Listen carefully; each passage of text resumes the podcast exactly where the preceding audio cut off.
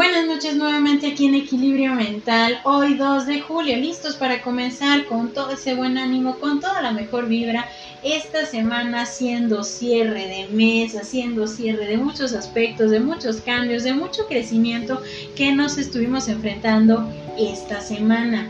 Para darle paso también a esos cambios de una manera de asimilar, de poder entender que a veces el cambio es necesario para que para darnos, darnos la oportunidad de poder crecer, de poder enfocarnos en nuestra meta que queremos lograr.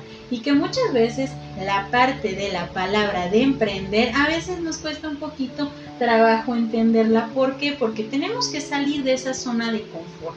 Tenemos que enfrentarnos a los diferentes cambios que a veces a veces no les queremos hacer frente porque implica que nuestro entorno inclusive puede cambiar.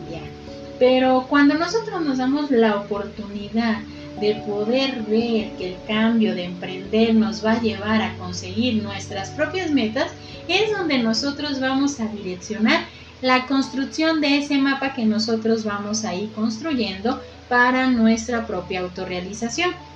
Y esta noche, esta noche para dar cierre a esta semana que fue algo emotiva y que de alguna manera nos ayudó a reflexionar entre la toma de decisiones, empecemos con el título de esta noche.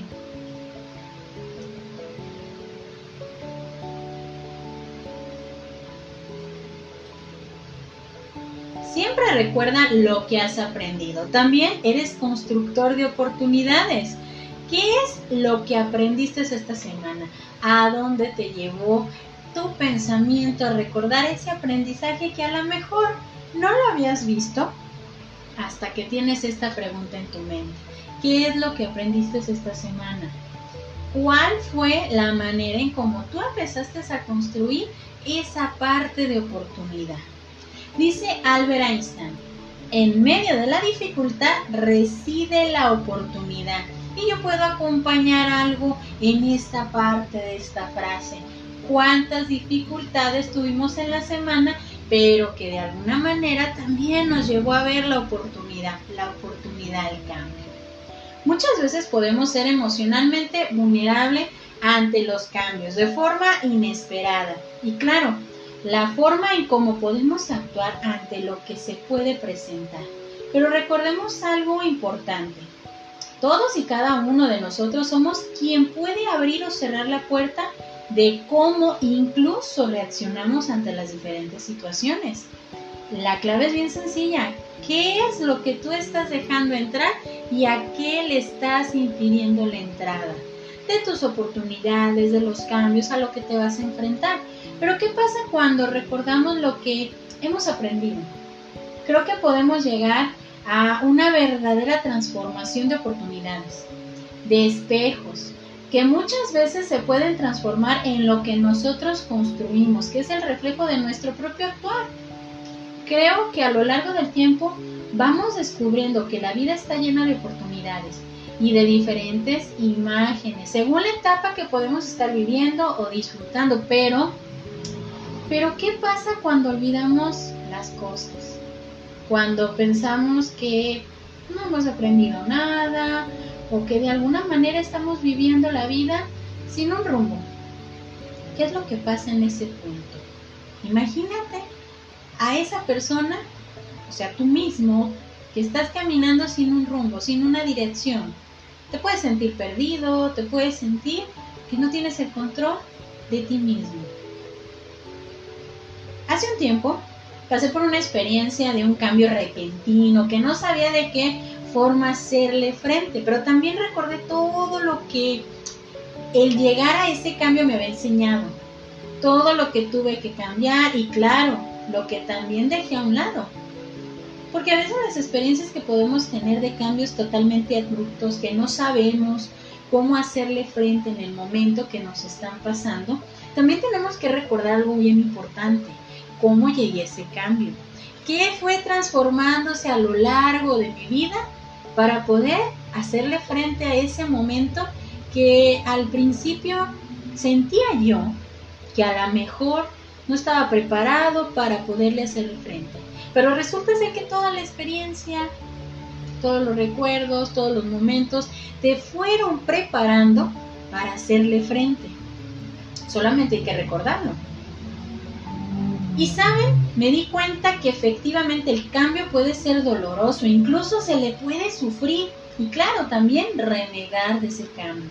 Porque a veces pensamos que no quiero vivirlo, no quiero experimentarlo, no me gusta. Pero al pasar el tiempo te comienzas a dar cuenta de que era necesario sentirte así para saber que aún puedes estar en el suelo y puedes volver a ponerte de pie.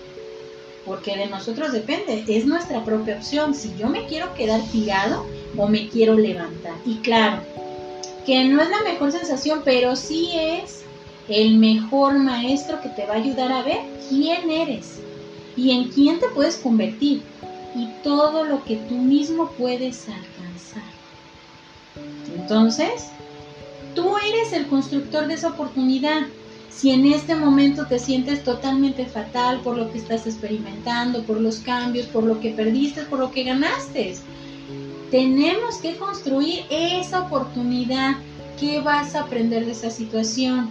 Recordemos que estas oportunidades de emprender te van a llevar a construir en dónde tú quieres estar, hacia dónde quieres llegar con lo que estás aprendiendo, con lo que estás en este momento experimentando. Recordando que los cambios, los cambios no deben de ser malos, siempre y cuando tú los reflexiones como parte del aprendizaje constante que te puede llevar a tu propia autorrealización. ¿Sale? Dice Noam Chomsky, si asumes que no existe esperanza, entonces garantizas que no habrá esperanza.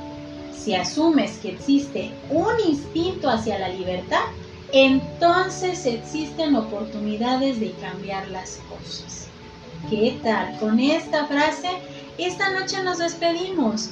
¿Para qué? Para poder construir esas oportunidades. Recuerda lo que has aprendido durante esta semana, lo que te estás enfocando el día de mañana para poder construir esas oportunidades. La clave, muy sencilla. Tú también eres constructor de oportunidades. Solamente recuerda que has aprendido el trayecto, la experiencia para poder sacar la mejor solución y darle pie a la oportunidad. Yo soy Evangelina Ábalos, esto es Equilibrio Mental, esperando que este fin de semana la pases muy bien y que el día de mañana que revisemos la parte de las claves para emprender a nivel personal nos ayuden a darle mayor impacto a lo que vamos a ir trabajando en nuestro propio crecimiento personal. Que tengan bonita noche para todos.